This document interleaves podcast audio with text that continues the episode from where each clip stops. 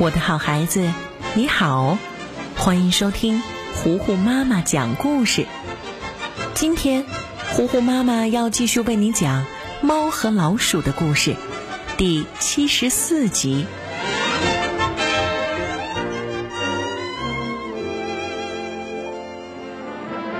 主人在厨房踩着高脚椅子取东西，小杰瑞则不停地在底下摇晃着椅子。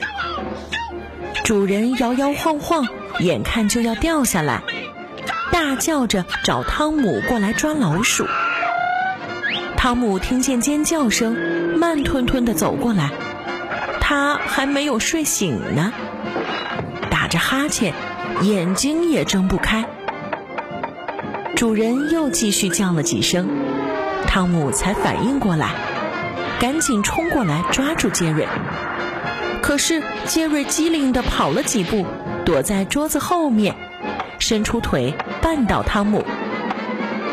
汤姆狠狠地摔了一跤，又迅速地跑回去，摇晃着主人的凳子。汤姆也紧接着冲了过来。杰瑞把熨衣服的架子砸在汤姆身上。杰瑞抓住机会继续欺负主人。用一个大斧头砍木头椅子的四条腿，椅子摇摇欲坠。汤姆立刻抢下来斧头去砍杰瑞，可是杰瑞轻松的闪躲。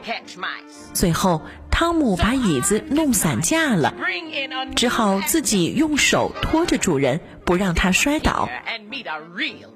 可是，主人太重了，两个人重心不稳。一下摔进了地下室里，主人非常生气的从地下室走上来，指责汤姆不会抓老鼠。你已经老了，抓不动老鼠了。我要找一只新的、年轻的猫咪。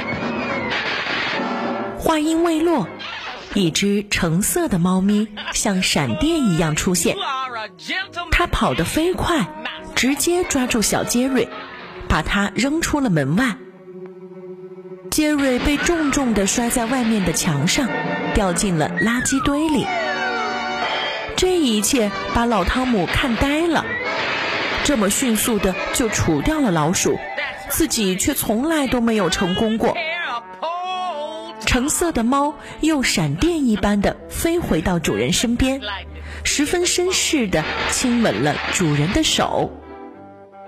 主人高兴坏了，表扬他是一个捕鼠能手，并且因为他的速度称他为闪电。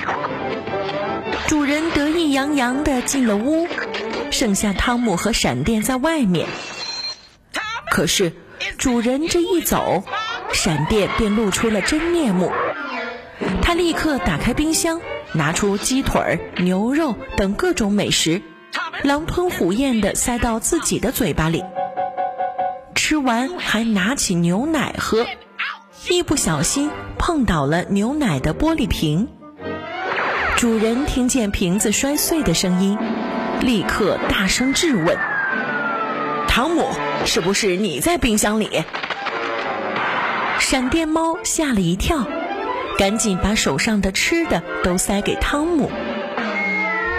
傻乎乎的当了替罪羊，主人非常生气，直接让汤姆滚蛋。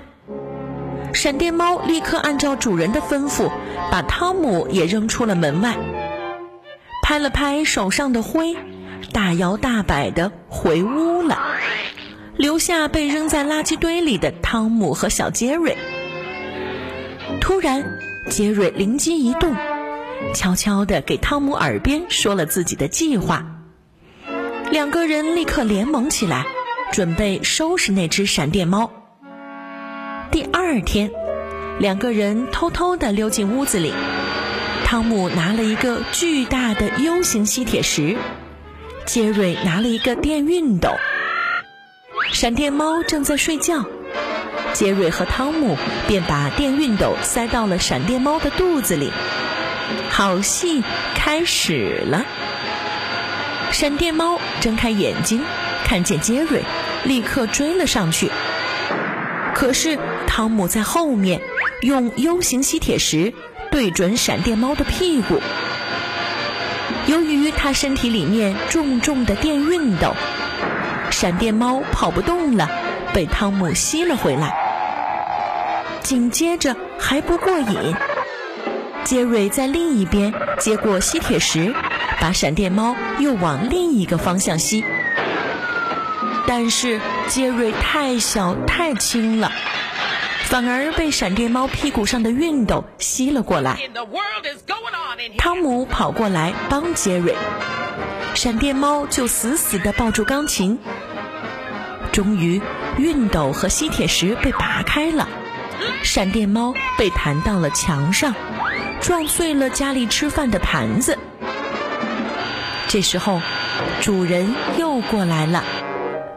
杰瑞把主人又弄在高高的木头椅子上，主人非常害怕，喊闪电猫过来帮他。可是闪电猫刚冲出去救主人，汤姆就在墙的另一边用吸铁石把闪电猫吸回来。杰瑞继续欺负着主人，可是闪电猫怎么也跑不过去，而是被汤姆牢牢地控制着。汤姆用吸铁石让闪电猫做了很多奇怪的动作。一会儿劈叉，一会儿撞在地上。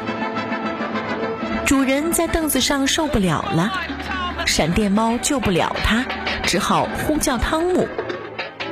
汤姆一听，开心极了，飞一般的冲过去。杰瑞配合着汤姆，假装自己很害怕他，还专门被汤姆抓住。两个人在外面用木板敲打铁锅。伪造出打架的声音。主人这回很满意，让汤姆把闪电猫踢出门外。可闪电猫的肚子里有一块熨斗，汤姆一脚踢过去，脚就受伤了。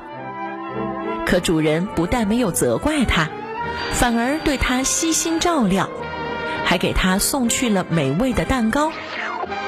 汤姆分了一半给小杰瑞。两个人当了一次完美搭档。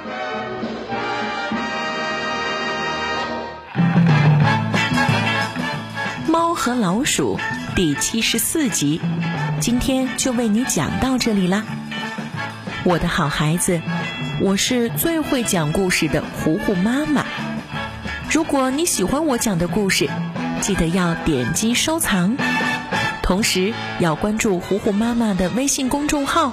糊糊妈妈讲故事，这样你就有可能参与到糊糊妈妈的故事当中了。好了，猫和老鼠的故事今天就到这儿了，敬请期待下一集。